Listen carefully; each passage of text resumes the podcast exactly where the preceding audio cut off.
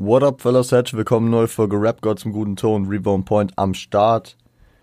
Heute geht's mal nicht um Kendrick, sondern heute geht es um ähm, ja den letzten, den vergangenen Monat, den äh, Monat April 2020. Wir machen Do You Remember, wie wir es ja seit Jahresanfang jetzt für jeden Monat haben.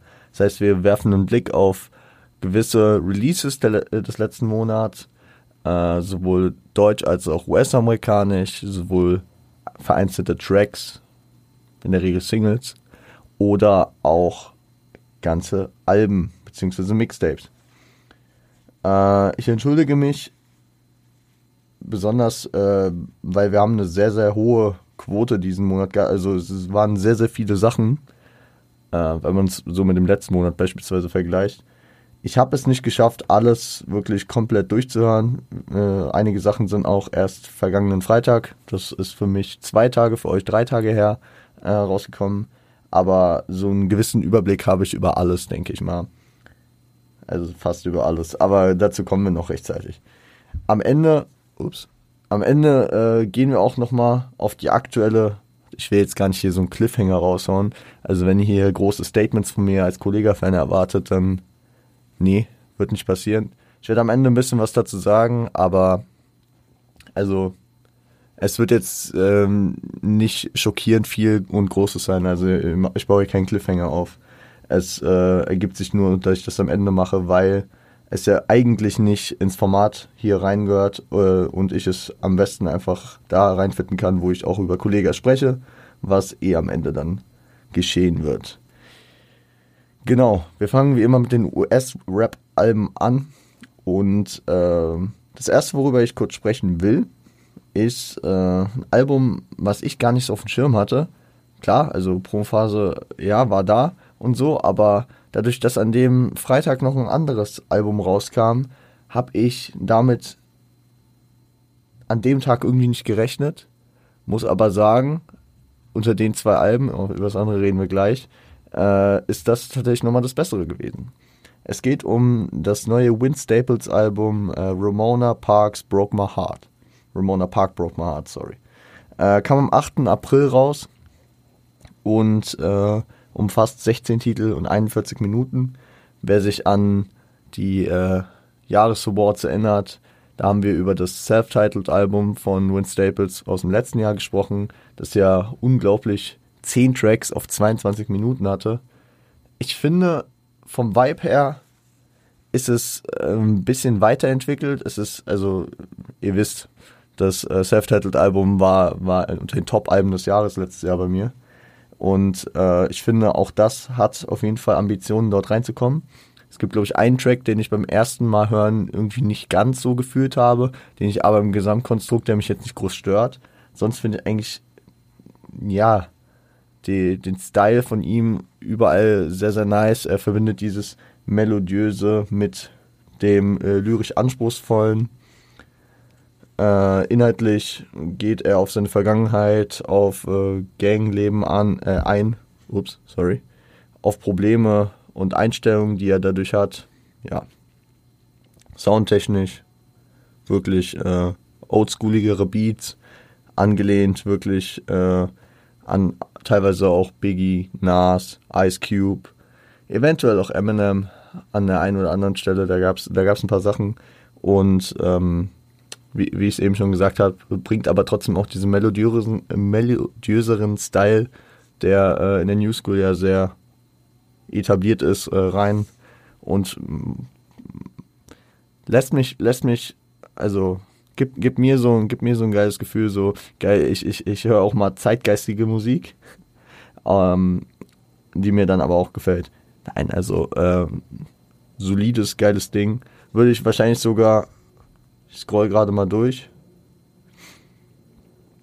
Ja, also ich würde es wahrscheinlich unter den Alben auf jeden Fall zum äh, meinem persönlichen Album des Monats machen. Ich äh, habe ja letzten Monat gesagt, dass ich das Gott sei Dank nicht eingeführt habe und seht es hiermit nicht als eingeführt, weil äh, manchmal ist es ähm, schwer zu sagen. Also letzten Monat mit Mad My IC Future und Tanner Talk 4 hätte ich euch, könnte ich euch immer noch nicht sagen, was für mich das bessere Album ist. Das äh, wird Ewigkeiten dauern. Hier, hier Oh, nee, ich habe eins übersehen. Hier kann ich auch nicht Clear sagen, sorry. Aber äh, es ist auf jeden Fall eines der zwei, die, die dafür langfristig in Frage kommen würden. Das andere kommt direkt hinterher. Pusha T's neues Album It's Almost Dry. 22. April kam es raus. Umfasst zwölf Titel in 35 Minuten. Ist immerhin schon mal eine Steigerung zu Daytona. nee. Äh, Daytona hatte ja irgendwie sieben Tracks auf 20 Minuten oder so. Aber ich muss sagen, ähm, es war das für mich in dem Monat das meist erwartendste Album. Ja. Und ähm,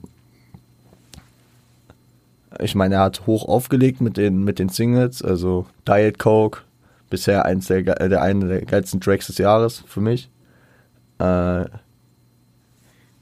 wie hieß der mit Nigo? Hear Me Clearly oder See Me Clearly? Hear Me Clearly, glaube ich. Ne? Hear Me Clearly. Ähm, der auf beiden Alben gelandet ist. Ich dachte erst, er wird nur auf dem Nigo-Album landen, aber ähm, ist jetzt hier auch auf dem Album gelandet. Und äh, Neck and Wrist, den ich soundtechnisch ähm, ja sehr herausstechend finde, den ich anfänglich auch äh, eher negativ, also beziehungsweise halt nicht ganz so geil fand wie die anderen, äh, den ich im Albumkontext aber auf jeden Fall solide bis gut finde, besonders dadurch, dass da halt auch ein Jay-Z-Part drauf ist, äh, mit Pharrell noch am Start. Ähm, ich habe ich hab nichts an dem Album erstmal auszusetzen. Ich habe mit meinem Cousin drüber gesprochen, der auch Pusha T Fan ist, also wenn ich, wenn ich ihm das anmaßen darf, der sich auf jeden Fall auch äh, auf das Album gefreut hat. Und er meint halt, äh, von der Tracklist ähm, baut er am Anfang relativ ein hohes Niveau auf, was er nicht lange halten kann.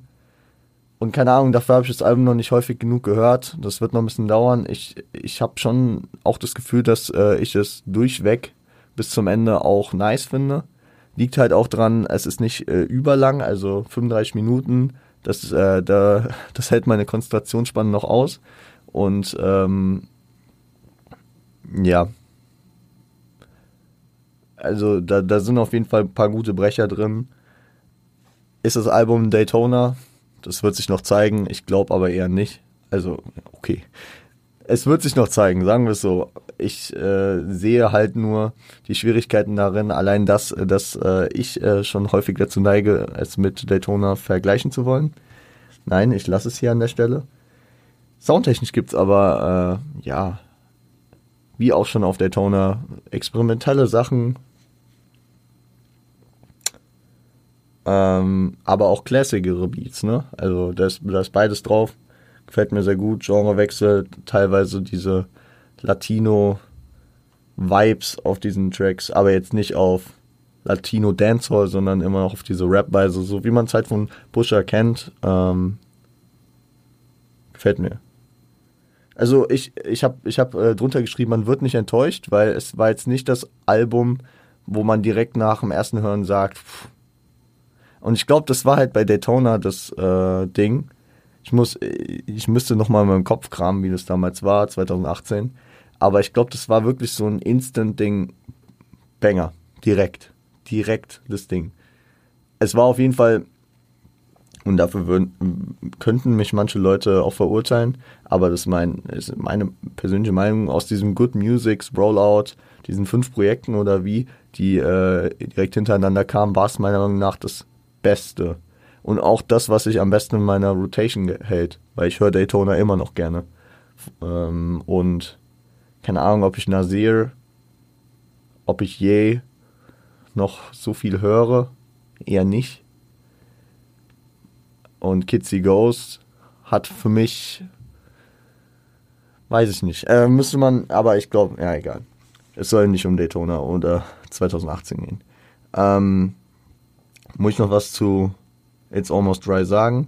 Er hat, er hat äh, drei Tage später diese noch zwei andere Versionen praktisch, äh, wo, also beziehungsweise da sind die Alben gleich, aber er hat äh, die nochmal neu strukturiert, unterteilt in die Produktion von Pharrell und äh, Kanye, die ja groß, äh, wahrscheinlich den, den, den Mammutteil des Albums äh, produziert haben. Und keine Ahnung, es wird wahrscheinlich promomäßig irgendwie so ein Ding gewesen sein, yo, welche Version pumpt ihr mehr, die, die so geordnet ist oder so rum? Und keine Ahnung, ich habe immer die Standardversion gepumpt. Mit Bambleton am Anfang und ja, finde ich, finde ich nice, weil äh, Bambleton einen sehr guten, sehr guten Intro-Charakter hat, also das, das finde ich sehr, sehr, sehr wichtig, was Pusher aber auch gut geschafft, genauso wie er es bei Daytona geschafft hat mit If You Know, You Know, äh, direkt die Energie aufzubauen. Und er hätte zum Beispiel auch Diet Coke als Intro nehmen können, aber der ist in der Mitte eigentlich ganz gut, weil man in der Mitte dann irgendwann so an den Punkt kommt, ah, ja, den kenne ich schon, geil. Ja, und dann, das, das war bei mir. Und dann bei äh, Hear Me Clearly auch gegen Ende dann nochmal, na, äh, so auf die Zielgerade mit, mit einem Track geht, den man noch kennt. Und der letzte war ja auch ein bisschen melodiöser, wenn ich mich jetzt nicht im Album vertue. Ja. Aber gut, genug über Pusher gesagt. Geiles Ding mit äh, Vince Staples. Bestes Ding äh, des Monats, wahrscheinlich, ja. Und äh, werden wir Ende des Jahres was bestimmt nochmal drüber sprechen, weil es wird jetzt in meiner äh, Rotation stecken bleiben, wie auch Vince Staples und ja, mal gucken. Wir haben, also ich muss sagen, 2022 äh, enttäuscht mich nicht. Wir haben dieses Jahr schon echt sehr, also sehr viele gute Alben gehört, ne? Und äh, wenn ich jetzt nur die nenne, die in meiner Rotation weiterhin stecken, sind es jetzt auf jeden Fall schon fünf. Also ich könnte schon aus denen jetzt meine Top-Alben bilden, wenn da nichts mehr käme. Wie ein Kendrick Lamar, wie ein Joey Badass, wie ein Freddie Gibbs, wie ein Bobby Schmörder eventuell. Ich meine, okay, wir reden über die Jungs noch später. Aber gut, wir gehen über zu Fabio Foreign. Ja, das ist das Album, was am gleichen Tag wie Vince Staples rauskam. Äh, das Akronym Bible. Ähm, am 8. April. Und äh, umfasst 17 Titel über 51 Minuten. Und das ist halt echt krass. Und ich weiß nicht, was, was da der Unterschied ist zwischen 16 Titel und 41 und 17 Titel 51. Ich finde das Album sehr, sehr langatmig es, äh, es tut weh, das so zu sagen. Und meine Erwartungen wurden leider nicht gematcht. Ja. Das ist das Debütalbum von Fabio und nach Off the Grid hatte den spätesten jeder auf dem Schirm. City of Gods, äh, jetzt ähm, im Februar war das, glaube ich, mit Kanye und Alicia Keys nochmal gut abgeliefert. Ähm, und, und auch andere Singles, die mit Quavo und was auch immer. Äh, alles solide und ich habe das Album an dem Release Day gehört. Ich habe es dann am nächsten Tag, glaube ich, nochmal gehört. Und dann habe ich es bis vor zwei, drei Tagen gar nicht mehr gehört. Und ich dachte mir so, ja, Flop. Schade. Hm, doof gelaufen. Aber äh, letzten Endes ist es dann, ähm, habe ich das Album nochmal ähm, nicht ganz durchgehört jetzt die letzten Tage, sondern nochmal jeden Track so ange, angespielt und äh, halb durchgeskippt. Und da, da ist mir aufgefallen, ich kann dann eben an den, an den Tracks an sich nichts aussetzen. So, die Tracks sind nice. Ich habe vielleicht äh, eine höhere Dichte an diesen Drill-Dingern erwartet, beziehungsweise vielleicht eine andere Strukturierung, weil ich habe das Gefühl, am Anfang sind sie wenig da und am Ende sind sie viel da. Und deswegen, ähm, ich finde es gut, dass er da auch beispielsweise äh, andere, andere Einflüsse reinbringt, wie Trap, Gospel und seinen typischen Drill. Denke ich auch, ist sehr, sehr viel Kanye-Inspiration natürlich da, ne? Also der auch in der Produktion gut dabei war. Ähm, der Gospel-Track am Anfang mit Casey, ich glaube, der hat mir nicht gefallen. Ich glaube, das war wirklich so. Und ich glaube, das war natürlich auch ein schlechtes Oben, wenn mir der erste Track, ich, ich meine, das war der Gospel-Track, ne? Also Gospel, wie man es nennen kann, ne? Ähm, aber dieser in die Richtung gehen. Ne? Der, äh, ich glaube, der hat mir schon nicht gefallen und dann, und dann hatte ich schon direkt so einen schlechten Grundvibe für das Album. Ich, ich, schreibe es mir wirklich auf, weil ich ja Fabio wirklich feier von dem, was ich bisher von ihm gehört habe und äh, ich glaube, ich muss das Album einfach mehr zerstückeln und in einzelnen Teilen hören, weil ich ähm, ja, das so, also das ist mir, da passiert zu viel auf dem Album für mich und es dauert deswegen auch irgendwie zu lange und es wirkt zu lange. Also ein Album kann 51 Minuten dauern und es äh, catcht mich trotzdem full äh, on, aber ich glaube, dann, dann darf da nicht so viel Switch passieren. Wisst ihr, was ich meine? Also kann auch sein, dass da, äh, wie gesagt, ein, ein Produzent im Hintergrund saß mit Kanye, der da äh, gut seine Einflüsse hatte, sehr wahrscheinlich sogar. Und äh, beispielsweise auch Dawn von letztem Jahr habe ich äh, nicht, habe ich, also höre ich selten, beziehungsweise habe ich wahrscheinlich seit Release, äh, kann ich an einer Hand abzählen, wie häufig ich das in voller Länge so durchgehört habe. Man pickt sich Sachen raus, man hört mal gewisse Sequenzen aus dem Album, äh, die so strukturiert sind, aber ich höre selten dieses Album. Oder ich würde dieses Album hier auch wahrscheinlich äh, eher nicht vollständig so durchhören. Ich kann mir, also ich kann mir irgendeinen Song rauspicken und ich finde den höchstwahrscheinlich nice. Also da, da sind keine schlechten Tracks so drauf, ne? Also das ist nicht das Ding. Es ist nur im Thema, im Konzept Album hat es mich nicht überzeugt. Vielleicht weil es ein bisschen breit gefächert ist und dafür für diese breite Fächerung etwas lang ist. Ähm, ja. Gute Features sind am Start. Kanye äh, und äh, die andere, also wer auch immer da noch mitproduziert hat, äh, haben einen guten Job gemacht. Mein Instant Highlight war auf jeden Fall Love Song mit Neo. Der ist auch direkt in meine Playlist ge, äh, gegrindet, weil gegrindet, geslidet meine ich. Und ich habe den sehr viel gegrindet, weil, ähm, keine Ahnung, So Sick, der ja hier praktisch äh, neu gemacht wird, beziehungsweise mit eingebettet wird, äh, von Neo war irgendwie so ein richtiger Kindheitstrack für mich. Und äh, ja, deswegen habe ich den natürlich sehr enjoyed. Weil ich es auch geil umgesetzt fand. Ne? Also es passiert ja auch häufig, dass, dass sowas, äh, so eine Hommage, so, so eine Neu Neuauflage eines Tracks gemacht wird, beziehungsweise so ein Track da so namenhaft eingebettet wird und es absolut wack ist. Aber das ist hier nicht passiert. Hier finde ich das sehr, sehr geil. Sehr, sehr gut gemacht. Äh, ich hoffe wirklich, ich komme Stück für Stück darauf nochmal zurück. Ich will nicht, dass das Album bei mir untergeht und ich das irgendwie viermal gehört habe und äh, nie wieder. Ähm, ja, man kann einfach sagen, meine Erwartungen waren hoch. Die, äh, die wurden bisher nicht gematcht. Ich hoffe, dass da noch mehr passieren wird. Aber ich muss mich da auch zusammenreißen, dass ich das Album nicht aus den Augen verliere. Und zu dem Thema gibt es jetzt ein Album, über das ich noch sprechen will, was äh, ja sehr ähnlich, also einen ähnlichen Faktor hat, aber ähm, eher andersrum vom Ansatz funktioniert. Und es geht um Futures neues Album I Never Liked You. Kam äh, jetzt vor ein paar Tagen raus, am 29.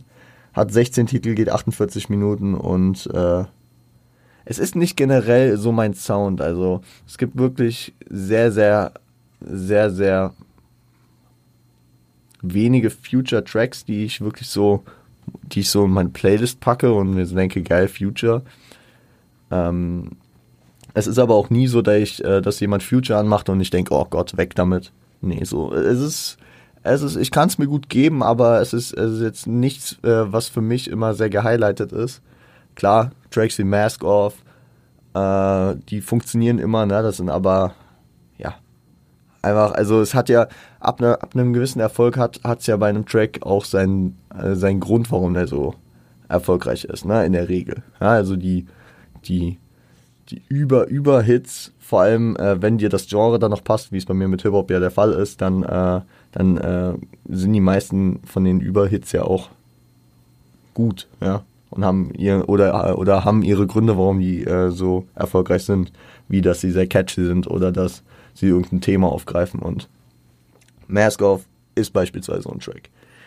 Futures letztes Album war, meine ich, High of Life 2020 und das habe ich leider einmal durchgehört, hatte einen Track, den ich in meine Playlist gepackt habe und ich hatte nie wieder das Gefühl, oh geil, ich muss jetzt das letzte Future-Album mir anhören, äh, kleiner Tipp an der Stelle, ich habe ihn, glaube ich, irgendwann im Podcast schon mal erwähnt. Too Comfortable. Too Comfortable ist so ein geiler Track. Da, da hat Future so einen geilen Flow und so einen geilen Vibe. Äh, den kann ich nur empfehlen. Ähm, ja. Ich habe mich, hab mich schon den NFR-Podcast von den Jungs angehört, weil die einfach beispielsweise bei Future viel mehr Ahnung haben und da viel mehr drin sind. Und äh, ich hatte, ich wollte einfach wissen, ob ich, ob, ob das jetzt so meine persönliche Meinung ist, dass ich so denke, so, ja, das Album war eigentlich ganz okay, ganz, ja, solide. Da auch ähnlich wie bei Fabio, wenn du mir einen Track da rauspickst, sage ich, ja, so, ja, ist okay, oder? Hm, ja. Aber es ist jetzt nicht so, dass ich mich hinsetze und sage, ey, ich will jetzt heute das Future-Album nochmal hören. Also da ist es ungefähr andersrum von den Erwartungen her. Ne? Also bei Fabio war es so, ich hoffe es, also ich erwarte da viel und zwar eher so, hm. Und hier war es eher so, ich erwarte, hm. Und es war, oh, okay, so. Ähm, was will ich generell noch zu dem Album sagen? Ähm, meine Highlights waren das Intro auf jeden Fall, 712 PM und Puffin und Sudis. Die, die, die fand ich nice. Und äh, ich habe ich hab meine Auswahl getroffen, bevor ich den NFA-Podcast gehört habe. Aber die Jungs äh, haben auch genau die Tracks rausgestellt, plus noch ein, zwei andere. Aber äh, das, das würde ich sagen, sind so meine Tracks, die ich auch in die Playlist gepackt habe und äh, die, äh, die sich dort bewähren könnten. High-Stake-Features wie im Fischrestaurant sind auf jeden Fall am Start. Drake ist mehrfach drauf unter anderem, ähm, ja, auch noch andere Leute. Ist mir jetzt auch nichts groß hängen geblieben. Ich gucke nochmal nach. Ähm, mein Never Liked You. Stimmt, Kanye war drauf. Hm. Jan Park, Ghana. Dieser Thames war mehrfach drauf. Kodak Black war immer drauf. Ja. Okay, ähm, also ich würde ich würd Leuten, die generell einen Draht zu Future haben, schon raten, das mal anzuhören. So, also kann man sich auf jeden Fall geben. Ist nicht, damn, scheiße, würde ich niemals hören. Nein. Ich, äh, es hängt halt viel auch damit zusammen, dass Future generell jetzt nicht der Künstler ist, den ich auf Dauerschleife höre. Ne? Das ist nicht so generell mein Vibe. Da gibt es andere Künstler, die ich mehr hören würde. Äh, wenn, ihr habt ja mitbekommen, Pusha T, Vince Staples, so. Und wer den Podcast sehr häufiger hört, weiß ja auch, in welche Richtung mein Hip-Hop-Verständnis geht. Diese Trapping-Dinger sind seltener meins, ähm, auch wenn ich hier das erstmal grundsolide fand. Äh, gern auch bei NFA reinhören. Die haben eine äh, Album-Review gemacht. Die können dazu mehr sagen. Ähm, ein letztes Projekt, wo ich echt leider nicht so viel dazu sagen kann, weil es mir echt durch die Lappen gegangen ist, ist ähm, das neue Dreamville Mixtape und ist jetzt auch schon vier Wochen alt. Äh, Dreamville D-Day A Gangster Grills Mixtape kam am 31. März, 1. April so rum, ne? Und äh, hat 15 Titel, ging 47 Minuten. Ich habe es noch nicht gehört, werde ich die Tage machen. Ich habe es ist mir wirklich vor zwei Tagen äh, die, vor die Augen gekommen und da äh, ich habe es ich hab's wirklich versucht, aber ich habe es nicht mehr hingekriegt. Ähm, ich würde es aber schon mal pro forma jedem empfehlen, weil die Dreamville-Sachen, die Tapes, die Collaboration-Alben und was immer da kommt, sind immer gut. Revenge of a Dreamer, man kennt's. J. Cole hat da gute Leute gecastet, die da mit ihm zusammen sind. Ich habe mir äh, kurz das Line-Up angeschaut mit Earth Gang, Bass, Chit und anderen Leuten. Weil ich hierzu auf jeden Fall mich sehr gefreut habe, äh, ist das ähm, Heaven's EP endlich auf Spotify ist. Der letzten Sommer, kurz nach dem äh, Certified Lover Boy Album von Drake, auf dem Pipe Down Beat kam äh, und die ganze Zeit nur auf YouTube war, wo, er, wo, wo Cole diesen miesen, miesen Freestyle, äh, Freestyle will ich gar nicht sagen, ich meine, äh, ich weiß nicht, ob das Freestyle ist. Nee, ich meine diesen Real Talk kickt, wo er, wo er sich auch so ein bisschen humble zeigt und so ein bisschen, ja, ja, ja, ah, wir haben über Heaven CP damals geredet. Wir haben auch ein Let's Talk About gemacht. Check's gerne aus. Check den Track auf jeden Fall aus. Und der ist sowas von direkt in meine Playlist gekommen.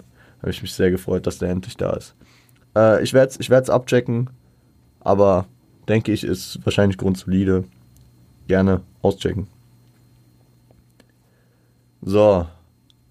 Dann gehen wir erst zu den Singles noch äh, aus dem US-Rap äh, aus dem US-Rap-Kosmos habe ich vier Sachen aufgeschrieben. Zum einen Freddie Gibbs featuring Rick Ross, Ice Cream. Kam am 1. April. Freddie Gibbs, äh, neues, sein fünftes Soloalbum, ähm, Soul, Sold Separately, wird für Juni erwartet. Ähm, der Track wurde von Kenny Beats produziert und hat einen ziemlich geilen Gangster-Baller-Style. Äh, gute Kombination von Künstlern hier, ne? Also, dass Freddy, Freddy auch den, den Style kann, das äh, ist hin, hinlänglich bekannt. Und äh, sich Rick Ross darauf zu holen, war sehr sinnvoll.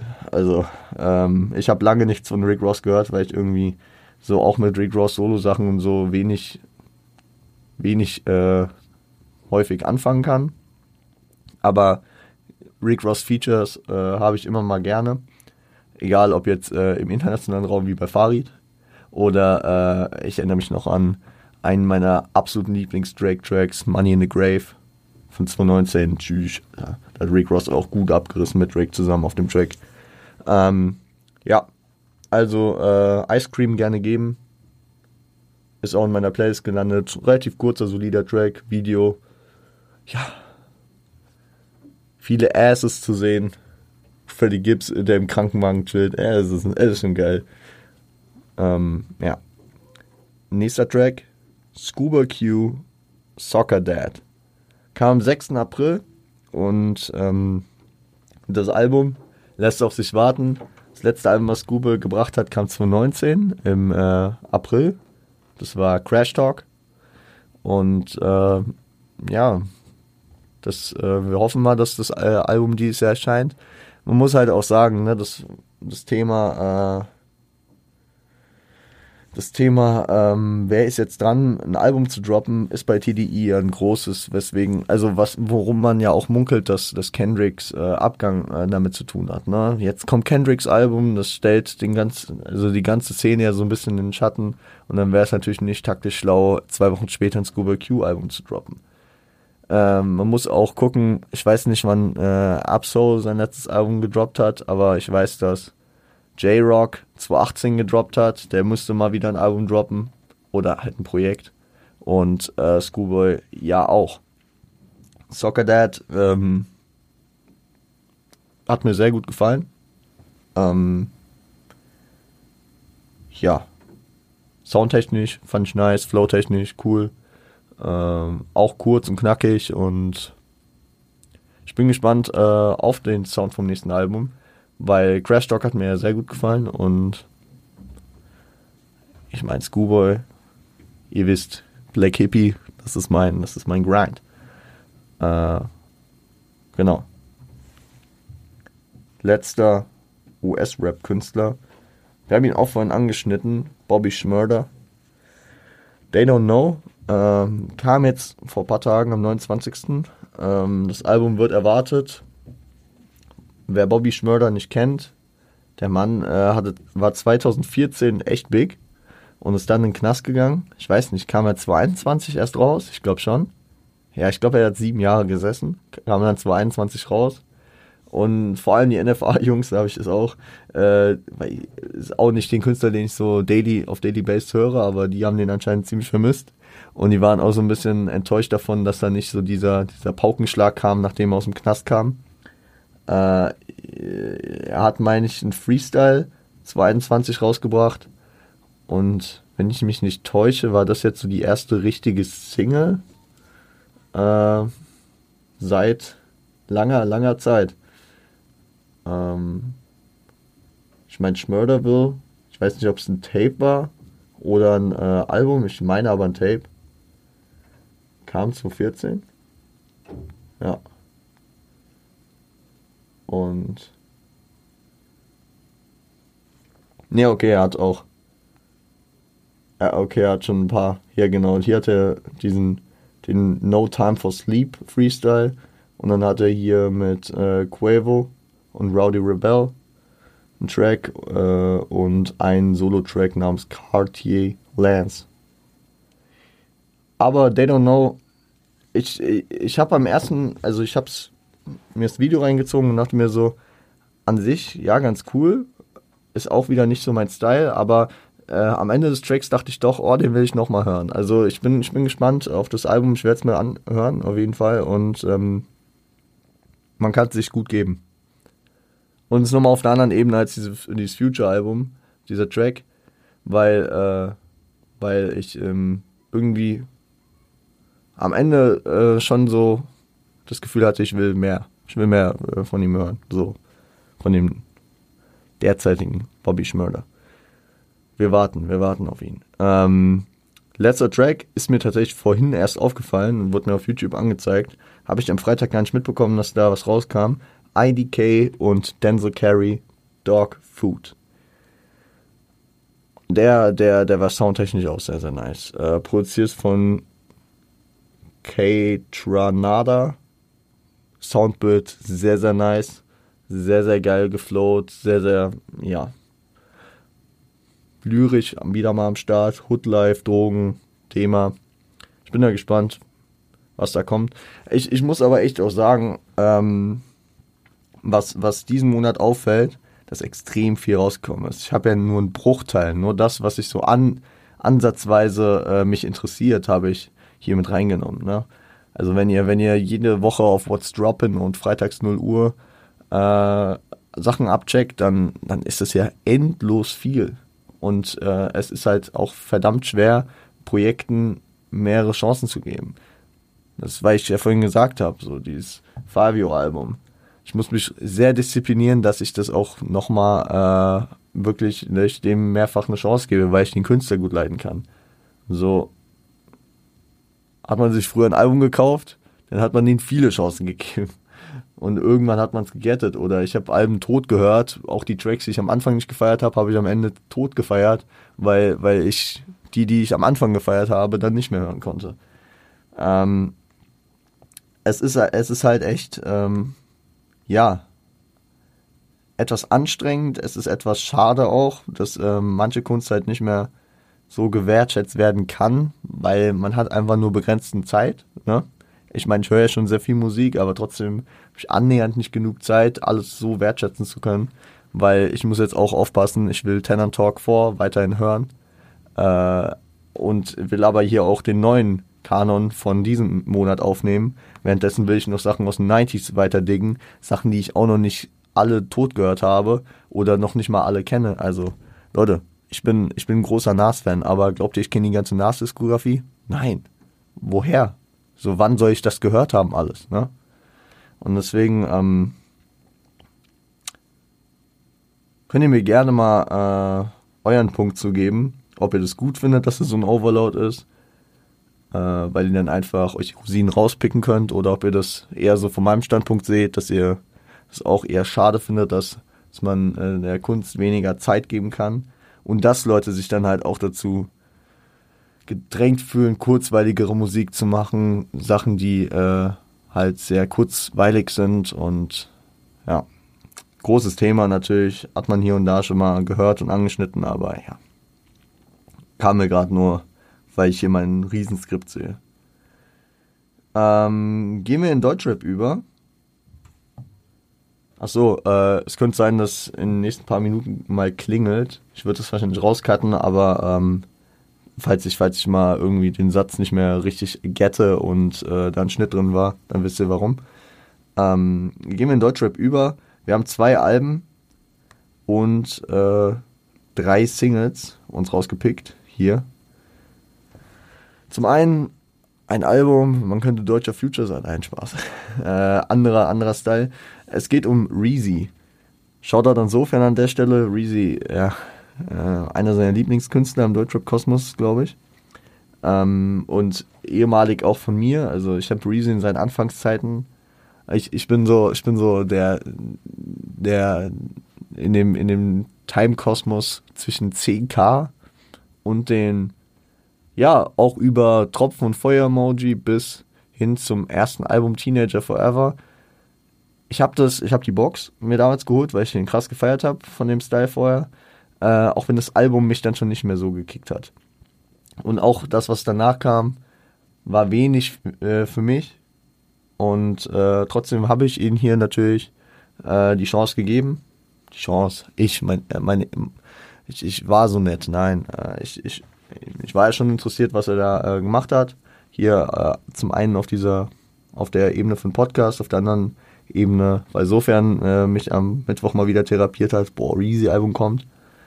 Und ja, äh, 29. April kam es raus, 13 Titel, 40 Minuten. War, war für mich irgendwie so ein ähnliches Phänomen wie das Jamula-Album aus dem Februar, meine ich, ne? Dass äh, ich den Künstler früher übel krass fand, war bei Jamulia bis Nino und so auch so, ne? Also übelst krass am Anfang gefunden. Dann leider nicht mehr mein Sound gewesen und ich formuliere das halt auch nicht so, dass ich finde, dass die Künstler scheiße geworden sind, sondern sie gehen einfach einen anderen Weg, als ich ihn feiere und das ist ja auch okay, ne? Das will ich immer dazu sagen. So, ich kann ja hier meine Meinung dazu abgeben, dass ich sage, der Sound ist nicht mehr meins oder der Künstler hat sich verändert äh, und in eine Richtung, die nicht meinem Soundbild entspricht, aber das ist ja fein. Der Künstler soll immer bitte das machen, was er für richtig hält. Äh, um, um mit seiner Kunst äh, zufrieden zu sein. Ne? Und äh, der nächste Step bei beiden ist jetzt hier, dass sie ein Album gedroppt haben, was ich mir angehört habe und dann doch wieder positiv überrascht war, weil ich dann noch mehr Sachen gefühlt habe, als, äh, als äh, ich erwartet hätte.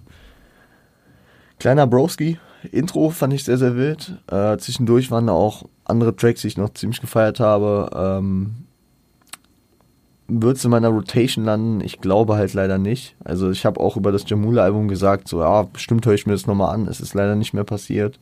Auch wenn ich weiß, dass da gute Sachen drin waren. Ähm, das ist halt wieder genau der Punkt, den ich eben angesprochen habe. Ne? Also habe kaum Zeit. Man hat so viel, äh, also ich habe ja allein, äh, komme ich ja bei den Sachen, die ich übel feier, komme ich kaum hinterher, die angemessen viel zu hören.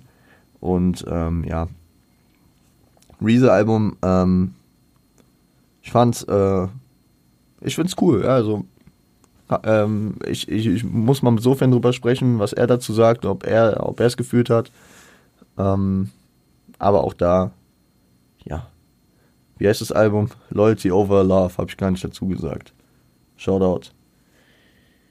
Das andere Album war dann schon ein größeres Ding.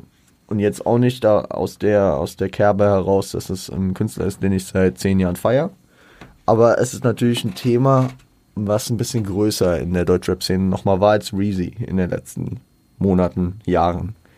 Es geht um San Diego und sein neues Album Yellow Bar Mitzvah wie, wie in so einem, wie in so einem, äh, das war schon eben so fast Präsentationsvibe in der achten Klasse. Wie Sie hier sehen, ist das San Diego. Sein neues Album Yellow Bar Mitzvah kam am 22. April, umfasste 33 Titel und 134 Minuten. Ja, und da sind wir schon beim ersten Problem. Digga, Digga ist das lang. Also ich meine, ist ja irgendwie gerade wieder im Trend, egal ob im Ami-Rap-Kosmos mit Downer und CLB oder im Deutschrap-Kosmos mit ZAT5 oder auch hier Yellow Bar Mitzvah. Die Dinger sind echt lang. Klar hängt es daran, dass äh, Roster von Dawn und Apocalyptic Endgame am Anfang sind, was ja zwei Titel sind, die zusammen schon 32 Minuten, glaube ich, äh, dauern. Und dass er äh, hinten dran noch das äh, Plank Plankton Weed, äh, die Plankton Weed EP ranhängt. Ähm, ja, macht es für mich halt ein bisschen schwieriger. Äh, ich versuche das jetzt äh, getrennt alles voneinander zu äh, einzuordnen. Ich weiß nicht, ob wir über Roster von Dawn und äh, Apocalyptic Endgame schon mal im Podcast gesprochen haben. Das kam ja im November und fand solide, ja. Also äh, Roster von Dawn fand ich stark, ne? Diese 10 Minuten, da, da hat er auch auf äh, ist auf seine Vergangenheit und so eingegangen. Das waren schon sehr, sehr gute Dinger. Also auch inhaltlich. Und Apocalyptic Endgame war dann halt wieder mal eine Abrechnung mit allem. Und da, da, da war natürlich, hat er äh, lyrisch mal wieder sehr, sehr abgeliefert. Ist aber auch nicht ein Track, den ich mir in die Playlist packe. Es gibt einfach so Grenzen, wo ich einfach so sage, ja, das äh, höre ich mir noch gern an. Und das ist dann einfach schon, ja, Bruder, du hast gemacht, du hast damit gezeigt, dass du es kannst, aber ähm, ich höre es mir nicht mehr so an. Also so ab, ab, ich glaube, ab 15 Minuten höre ich mir den Track, glaube ich, nicht mehr auf Playlist-Niveau an. Obwohl, Guilty 400 äh, von PA habe ich damals auch schon in den Playlist gehabt. Aber ist nochmal ein anderer Hör, äh, Hörstyle, ne? Also weil da, weil da irgendwie nochmal ein anderer Type. Weil, weil diese, weil diese Flow Massaker und so, die hier am Start sind, ja. Weil ich dann eher noch anhören würde, also als der Track im November rauskam, hat er den ja auch unterteilt. Und ich weiß, dass ich den letzten Part davon sehr, sehr gefeiert habe, wo wo er sich so ein bisschen an die Szene richtet und sich entschuldigt, dass er, dass er das zulässt, was Deutschrap macht und so. Fand, fand ich eigentlich ganz geil.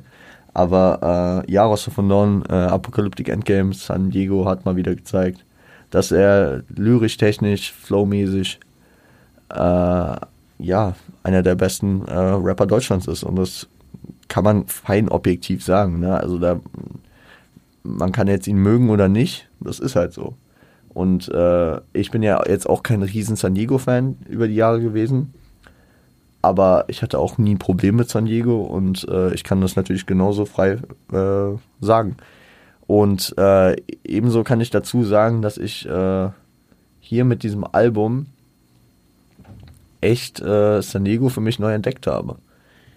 Und vor allem halt mit dem, ich nenne mal den Yellow Bar Mitzvah Teil, also nach Apocalyptic Endgame, bis zum äh, Plank äh, bis zu Plankton Weed EP. Im String seht ihr, dass das der Track dann nicht von San Diego, sondern von SpongeBoss ist. Äh, zu der sage ich nämlich auch gleich nochmal was. Ähm, der Yellow Bar Mitzvah Teil war, ja, ist es, also ich glaube, es, geht ja schon in diese RB, also es ist schon RB und es ist geil, eine gute Kombination aus, seinen, aus seiner Gangster-Attitüde und den RB, styligeren äh, Soundbildern. Hat, äh, hat, ähm, hat mir gefallen. Und äh, ich meine, da, da, da, sind ja teilweise auch schon Tracks dabei, die schon 2018 rauskamen, wie Eloa und sowas. Aber auch Sachen aus der vergangenen Promophase jetzt, die mit äh, Ehrenmann, La Familia 2 und da, da waren jetzt, ich habe nicht alles in der Promophase gehört, aber einiges und ähm, es war ja schon davon äh, auszugehen, dass, dass da sehr viel RB-Type drauf ist. Ich weiß, was Marvin California gesagt hat, als das Album angekündigt wurde, dass, ähm, dass er gehofft hatte, dass er dieses, dieses SpongeBob-Image komplett ablegt und, und das, das fand er ein bisschen schade, dass er das Album dann Yellow Bar Mitzvah nennt. Und ich finde aber, das hat er irgendwie gut geschafft, auch wenn das Album dann noch ein SpongeBob-Tape enthält, muss man sagen, dass ich finde, das Album äh, erwachsener und äh, seriöser geworden ist. Und damit meine ich nicht, dass äh, das, ähm, keine Ahnung, Come Coke Tape und Start from the Bottom nur für, für, für Kleinkinder waren.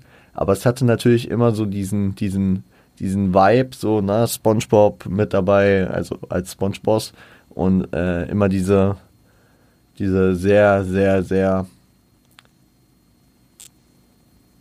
wie kann man das jetzt sagen? Also es hatte immer so seinen speziellen Vibe. Und äh, natürlich ist, ähm, ist weniger davon auszugehen, dass die Zielgruppe von einem verkleideten Schwammkopf äh, über, über, über, sagen wir mal, die 20 Jahre hinausgeht.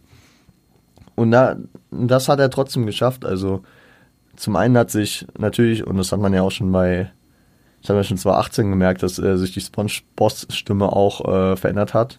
Dieses Pseudonym, dieses alter Ego von San Diego ist einfach jetzt ein guter Platzhalter, um, um für ihn diese, diese weiter, diese, diese Assi-Attitude aufzusetzen und ähm, den Gangster-Shit halt eher auf Street äh, Beats zu rappen, als auf diese RB Beats, die er als San Diego eher verwendet wenn ihr das Album hört, dann wird euch das, ja, wird euch da eine Unterteilung auffallen. Was ähm, mir persönlich jetzt noch bei dem äh, Yellow Bar Mitzvah Teil aufgefallen ist, dass ich mit der ersten, also es wird immer melodiöser gegen Ende, habe ich das Gefühl, und ich, ich finde, ich finde, äh, die erste Hälfte sehr, sehr angenehm und es wird mit der Zeit ein bisschen viel melodiös. Also ein bisschen zu melodiös für mich persönlich. Also nur für mich persönlich, aber da sind, da sind sehr, sehr viele gute Sachen dabei.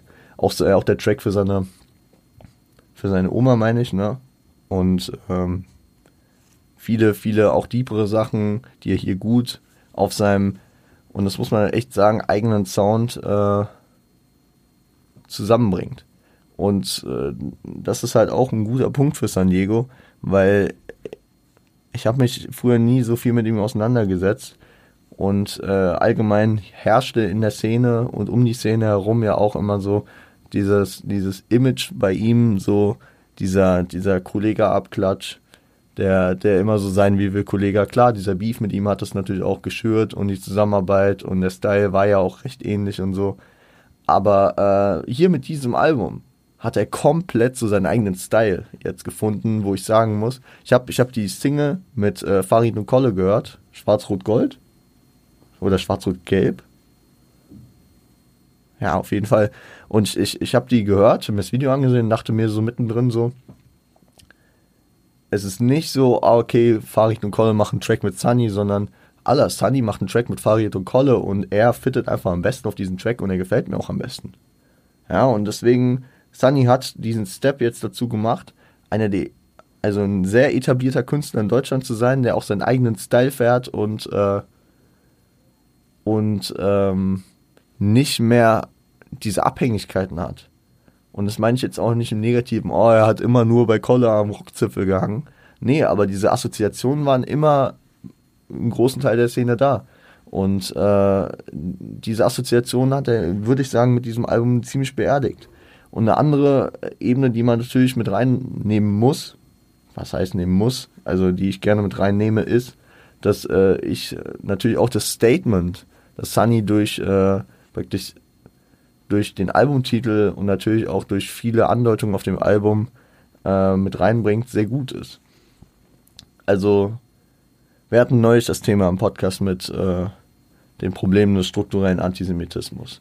Und es gab ja mehrfach diese äh, Thematisierung, äh, auch in, sag ich mal, außerhalb der Rap-Szene wurde immer so auf die Rap-Szene draufgeschaut, anhand von verschiedenen Happenings, egal ob es jetzt die Rotlichttheorien auf äh, dem Unzensiert-Tape von Haftbefehl waren oder ob es das ähm, oder ob es der Echo-Skandal war.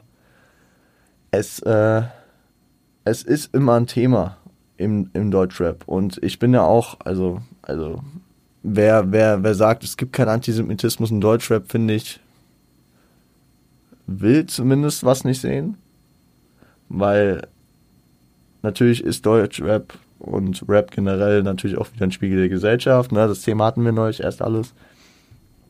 Aber äh, ja, ja, ja. Jetzt kommen wir auf den Punkt.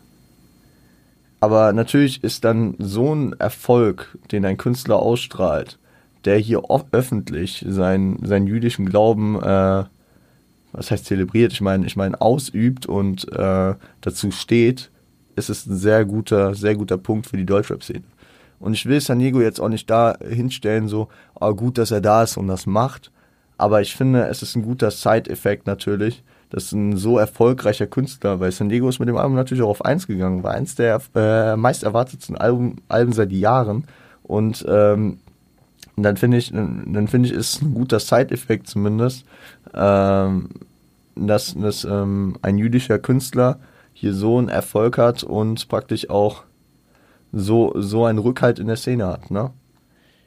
Und ich will jetzt auch nicht wieder damit ankommen, so, ja, und das äh, hebt natürlich auch aus, dass Kollege äh, Antisemit, äh, Antisemit wäre, weil er arbeitet ja mit einem jüdischen Künstler zusammen und was auch immer. Ich will ja gar, also das, das will ich jetzt gar nicht hier ansprechen, ne? Aber ich finde es wichtig, dass die Deutschrap-Szene in vielen Punkten äh, sich an Vielfalt und an äh, Toleranz und an, ja, äh, an äh, Vielfalt, Toleranz, aber es sind nicht die richtigen Worte, einfach an, ja, äh, dass die Deutschrap-Szene in vielen Belangen halt einfach breit aufgestellt ist.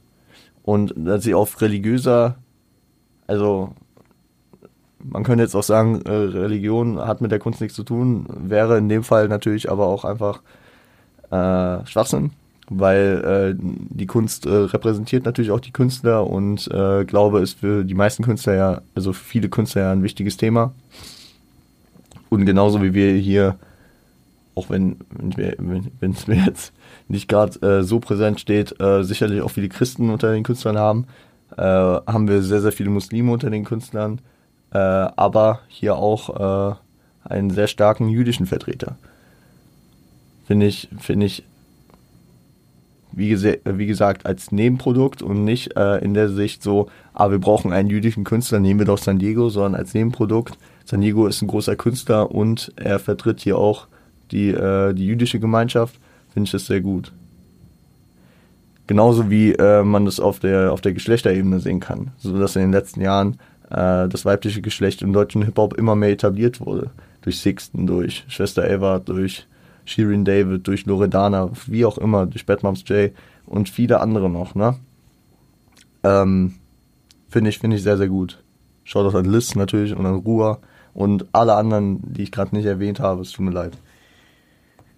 Äh, ich muss mich da immer um Kopf und Kragen reden, wenn ich das Thema anreiße, aber es ist halt auch ein Thema, was äh, immer, ja, schon einen gewissen, gewissen Punkt hat und ähm, was natürlich auch an, angerissen gehört. Plankton Weed EP noch äh, hinten dran gehängt. Ähm, wie gesagt, er hat diesen Sponge-Boss weiterentwickelt. Er ist nicht mehr der aus dem JBB mit dieser ekelhaft hohen Stimme. Ähm,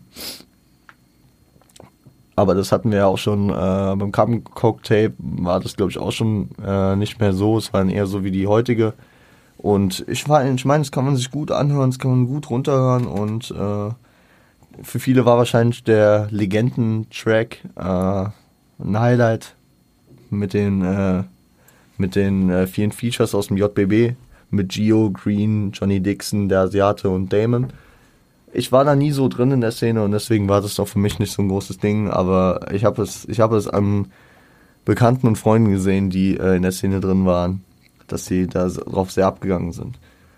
Äh, angenehm, angenehmer und in Anführungszeichen erwachsener äh, Sound äh, hier auf dem kompletten Album und äh, ja, wer Gangster Rap feiert, diese generelle Attitude feiert, der, der kommt hier auf seine Kosten.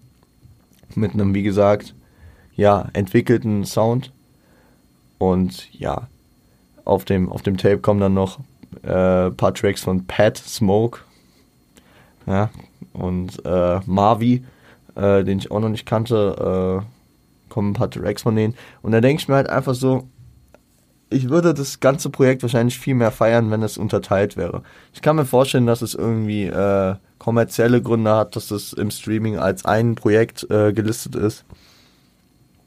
Aber ich würde es sehr, sehr feiern, wenn es, wenn du so, wenn du ähm, Roster von Non und äh, Apocalyptic Endgame schon nicht mehr auf das Album gepackt hättest. Aber gut, das hätte man wie bei Star from the Bottom 2017 auch noch irgendwie okay, ja, wäre halt so. Aber dass man, dass man das, äh, dass man die EP, die Plankton-EP davon abzieht, weil man wird erschlagen von diesem ganzen Projekt. Ne? Es geht über zwei Stunden. Digga, so in einem Album unterteile das so ein bisschen. Das ist das gleiche Thema, wie ich es auch beim ZHT5 hatte. Dass, dass das einfach dann noch diese Lyric Lounge hinterher und das Album war ja an sich schon lang und ja, Bro. Das, es geht nicht mehr im Zeitgeist. Und ja, ich bin auch nicht immer der Fan vom Zeitgeist, aber ich merke es einfach an, an, mir und an vielen anderen, die ähnliche Probleme wahrscheinlich haben, dass, äh, dass ab einer gewissen, an einem gewissen ab einer gewissen Dauer die äh, Konzentration leidet und dann hat natürlich auch die Aufmerksamkeit auf ein Projekt. Und äh, ja, egal. Genug dazu gesagt. So. Alben auch durchgesprochen. Ich glaube, so ein langes Do You Remember hatten wir noch nie. Lasst noch die paar Deutschrap-Tracks ansprechen. Kurz gesprochen über Grimm 104. Viele werden ihn nur kennen äh, als der eine von äh, Zugezogen Maskulin. Komm und Sie kam am 29. April. produziert von A zum J. Und äh, ja, setzt sich mit der deutschen Vergangenheit auseinander. Ein Thema, was bei äh, zugezogen maskulin und bei Grimm natürlich auch immer häufiger am Start ist. Video war sehr, sehr geil gemacht, finde ich. Und ähm, war eher laid back für ihn. Also es war, er hat nicht so viel rumgeschrien und so. Äh, finde ich, äh, waren sehr angenehm zu hören. Thematisch natürlich wieder sehr, sehr stark und äh, hätte vom Soundbild, so von, vom generellen Soundbild irgendwie äh, auch auf 10 Jahre Abfuck sein können. Das Album was 2020 kam, äh, weil ich auch sehr gefeiert habe. Könnt ihr euch gern reinziehen. So, und dann kommen wir schon zum letzten Track. Ich hatte noch einen anderen Track, den habe ich aber kurzfristig rausgekattet, weil wir sind ja hier auch schon lange dabei. Es geht um Kollega, ja, Free Spirit. Äh, der Track kam am 15. April man muss sagen, wenn man den Track hört, der Motivationsboss ist wieder da. Ne? Also ich habe mich gefühlt wieder in die King-Ära zurückversetzt gefühlt. Ne? Hätte eigentlich nur sagen müssen, irgendwo, du bist Boss, wenn du das und das machst. Also ähm, da ist Sozialkritik und äh, politische Meinung drin. Und das sind ja eigentlich auch Grundsätze, die Hip-Hop mit sich trägt. Ne? es, äh, bei Kollege hat es für mich mittlerweile halt irgendwie so einen Sonderstatus. Be beziehungsweise ich bin in der deutschen Gesellschaft und dadurch auch im deutschen Hip-Hop momentan irgendwie so sensibilisiert worden dafür, dass Sozialkritik und äh, politisch gegen den Mainstream laufende Meinungen halt auch äh, schnell diesen Verschwörungsvibe haben, beziehungsweise halt auch dann äh, irgendwie so eine gewisse, ja, Problematik für mich aufweisen. Und äh, das ist leider bei Kollega auch der Fall. Ihr wisst ja, ich, ich höre sehr, sehr gern, sehr, sehr viel Kollega, ähm, vor allem aus einer gewissen Ära. Und ähm, wir haben hier einen Track, den äh, nach ZHT5, den zweiten Track mit äh, nach diplomatischer Immunität, den ich soundtechnisch und lyrisch wieder sehr krass gefeiert habe. Aber trotzdem hat ebenso wie die äh, wie diplomatische Immunität eher in Ansätzen so so Vibes so die ich wie ich eben schon gesagt habe irgendwie nicht mehr so catchen kann weil äh, einen Punkt finde ich Sozialkritik und ähm, ja und politische Meinung ja immer nice auf der anderen Seite hat Kollege in den letzten Monaten und Jahren auch Sachen vom Stapel gelassen die ich halt nicht so dingen kann Jetzt ist es halt immer sozusagen Meinungsfreiheit. Man muss den Einfluss seiner eigenen Meinung, die man zum Besten gibt, natürlich auch sehen, wenn man in einer gewissen äh, Reichweite ist.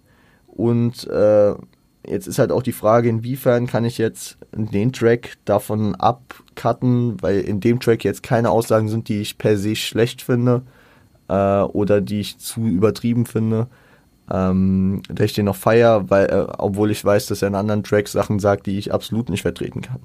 Das ist halt so ein persönlicher Konflikt, den ich äh, in den letzten Monaten mit Kollegen habe. Und deswegen weiß ich auch nicht, wie ich äh, momentan zu Kollegen, ak äh, zum aktuellen Kollegen stehe. So, also, dass, dass ich das ZAT4 feiere, wird mir keiner jemals wegnehmen. Egal wie abgedreht oder was auch immer er jetzt machen will. Ähm, aber aber ähm, deswegen, ich, ich weiß nicht. Ich weiß nicht, was ich davon halte. Äh, Im Grunde ist es äh, ein Grundbaustein von Hip-Hop, sozialkritisch und äh, natürlich auch so ein bisschen äh, prophetisch zu sein. Aber ähm, ja, das Gesamtding, ne? Das Gesamtding ist es und muss ich, weiß ich nicht, muss jeder für sich entscheiden, ob er, ob er, ob er damit fein ist, wenn er, wenn ein Künstler generell Aussagen vertritt, die man nicht so feiert. Ja, könnte man wieder ein Fass aufmachen. Ich versuch's mal nicht zu machen. Ähm, hier sautechnisch stark, ne? Mit diplomatischer Immunität, seit ZT5 das Beste, was ich von ihm gehört habe. Diese, diese Tracks, die er hatte, wo er auch auf Englisch gerappt hat, war ich kein Fan von bislang. Ähm, werden sehen, Das nächste Album, was ebenso Free Spirit heißen soll, ist ja schon angesagt und man kann es schon vorbestellen. Bin ich mal gespannt. Ich werde es mir sicherlich anhören, ob es komplett meinem Style entspricht, muss man gucken. Ich meine, auch in meiner Full-on-Kollega-Ära gab zum Beispiel mit Alpha Gene 2 auch ein Album, was ich größtenteils nicht gefeiert habe. Weswegen es jetzt nicht äh, unmöglich ist, dass ich jetzt ein Kollege-Album wieder nicht feiere, obwohl letztes Jahr gefühlt mit ZHT5 wieder einer meiner absoluten Lieblingsrapper war. Das, das kann schwanken, ja, und ähm, ich bin gespannt. Wichtig ist einfach, dass man, äh, und äh, das ist ein Punkt, den ich bei Kollega verstehe und den ich auch unterschreiben würde, dass man und wofür er einsteht, dass man, ähm,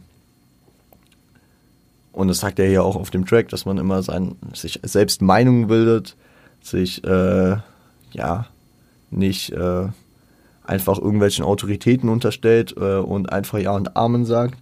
Klar sind es auch Floskeln, die jetzt äh, in verschiedenen anderen Kontexten auch negativ praktisch äh, assoziiert werden können, weil gewisse Leute die, äh, das sich auf die Fahne schreiben aber im Grunde der Aussage äh, stecken dahinter auch wahre Begebenheiten. Ne? Also man, also ich würde auch immer sagen, Leute, macht euch über gewisse Sachen selbst ein Bild, aber ähm, spaced nicht ab und ähm, beruft euch auch auf Fakten und seriöse Quellen.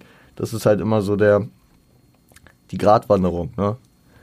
Und ja, egal. Egal, äh man, man, man, man, kann, man kann hier nicht zu, zu einer fertigen Aussage kommen, wo man sagt, ja, kann ich so unterschreiben, easy, äh, versteht jeder und jeder wird meinen Punkt zu 100% verstehen und äh, das äh, passt so perfekt. Würde mich wundern, wenn ich das irgendwie so hinkriegen würde, aber ihr kennt mich immer, wenn ich so ein Thema habe, was so ein bisschen schwieriger ist, dann äh, rede ich mich da 20 Minuten Kopf und über Kopf um Kopf und Kragen und äh, verbleibe am Ende mit, ha, ist ein schwieriges Ding. Und jetzt, wo wir bei Kollega noch sind, äh, müssen wir natürlich auch kurz über die aktuellen Ereignisse sprechen. Ja, es gab das Video von äh, Alicia Joe. Ein faktisch erstmal sehr gutes Video. Und äh, ich, ich muss da gar nicht so viel relativieren und so, weil ich bin der Meinung, sie hat den Nagel auf den Kopf getroffen dass, äh, ich meine, es gab ja schon länger die Gerüchte, dass Kollege, äh, okay, schaut euch das Video an, wenn ihr es noch nicht getan habt. Ich äh, fasse nur kurz zusammen. Vorwurf an Kollege, dass er äh, aus der sogenannten Free-Typing-Szene, das heißt von äh, aus verschiedenen Foren im Internet, äh, sich äh, gewisse Lines, beziehungsweise doch äh, auch schon einige Lines ähm, in seiner Karriere äh, sich dort äh, bedient haben soll beziehungsweise äh, sich auch bedient hat. Ne? Also das hat sie sehr faktenbasiert und deutlich äh, dargelegt, hat mich so ein bisschen, ich meine, äh, ich kenne Alice ja schon länger, sie war früher äh, Mitarbeiterin bei Inscope und Tim Gabel und ist jetzt seit, keine Ahnung, an, ein Jahr, anderthalb Jahren äh, eigenständig jetzt komplett ähm, und macht sehr, sehr viel von diesem Content, dass sie verschiedene Sachen aufarbeitet, recherchiert und ihre Statements dazu abgibt. Finde ich generell ganz gut. Ähm, und ich glaube, das und ich glaube, für, für die Qualität spricht halt auch der, äh, die, die Reaktionen aus der Szene. Ich meine, ich habe ich hab die Reaktion von Jiggy drauf gesehen, der Riesenkollega-Fan ist. Ich habe äh, ich hab, äh, Meinung von Marvin California dazu gehört, der auch mit Kollega selbst gesprochen hat. Und äh, das alles scheint jetzt nicht so, wie es hätte auch sein können, mega Shitstorm auf sie. Oder ich habe auch sogar Farid hat in seinem Stream relativ normal drüber geredet und hat jetzt nicht irgendwie gesagt, wenn es so ein bisschen war, so diese Frau, die da geredet Aber es war, also alles in allem war es nicht so, dass gesagt wurde, ey, das stimmt nicht, was mischt die sich da ein, ist alles scheiße der Punkt, den, den vor allem, glaube ich, auch Kollege äh, sehr enttäuscht hat, war, dass er darauf reduziert wurde, was er da gemacht hat.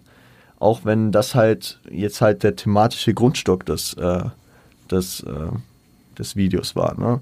Also es ging darum, dass Kollege die und die Line und die und die Line und äh, mit einigen Beispielen Lines halt rausgekoppt hat.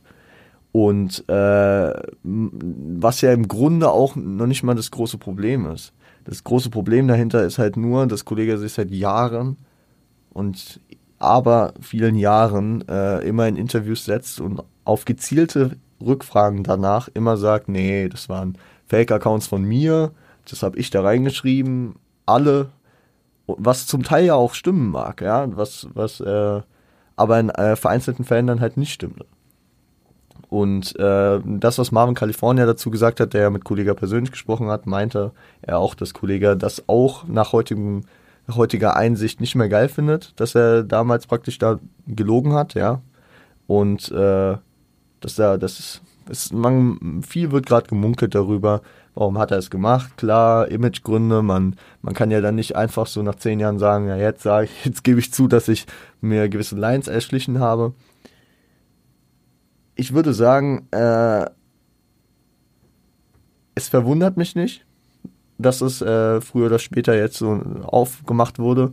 Also es hat es hätte also es war jetzt nicht ein Riesenschlag für mich, so, oh Gott, was, Kollege hat nicht alle 100% seiner Texte selbst geschrieben, dass äh, Kollege in diesen Foren unterwegs war und vielleicht auch noch ist, äh, ist, glaube ich, ähm, wer sich größer mit ihm auseinandersetzt, schon länger bekannt.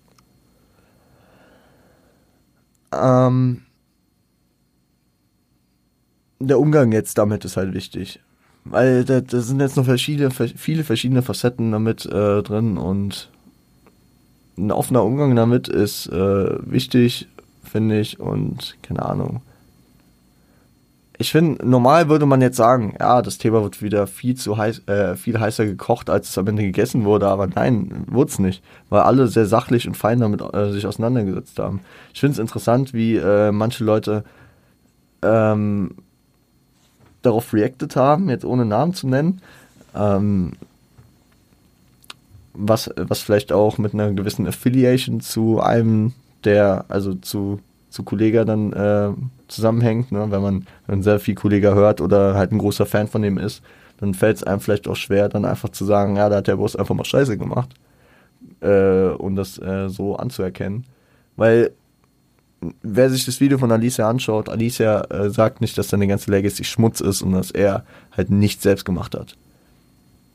Auch wenn der, der Fokus natürlich darauf besteht, dass er halt Scheiße gebaut hat glaube, wir verschlingen uns hier immer mehr in äh, den ewig gleichen Themen und äh, in der Endlosschleife.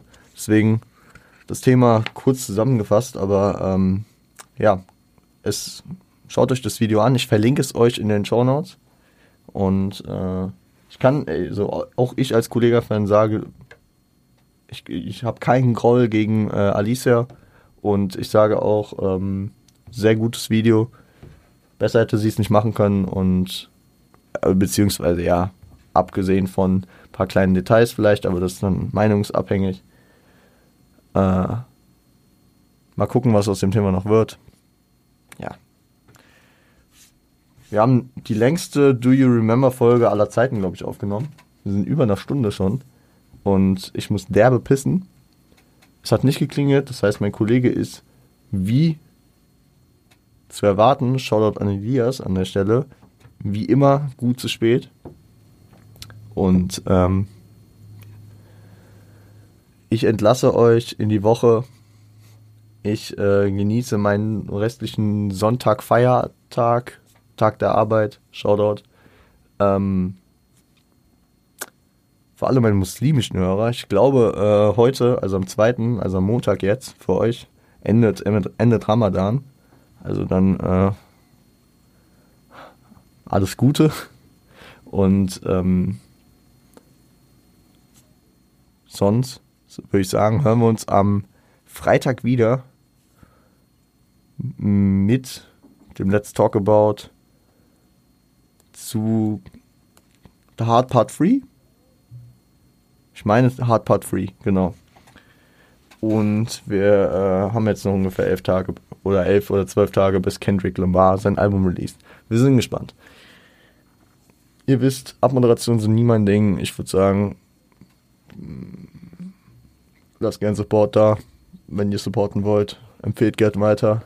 Schaut auf Insta vorbei, Revon Point. Alles unten verlinkt. Schaut euch gerne das Video von Alicia Joe an und macht's gut. Seid lieb zueinander.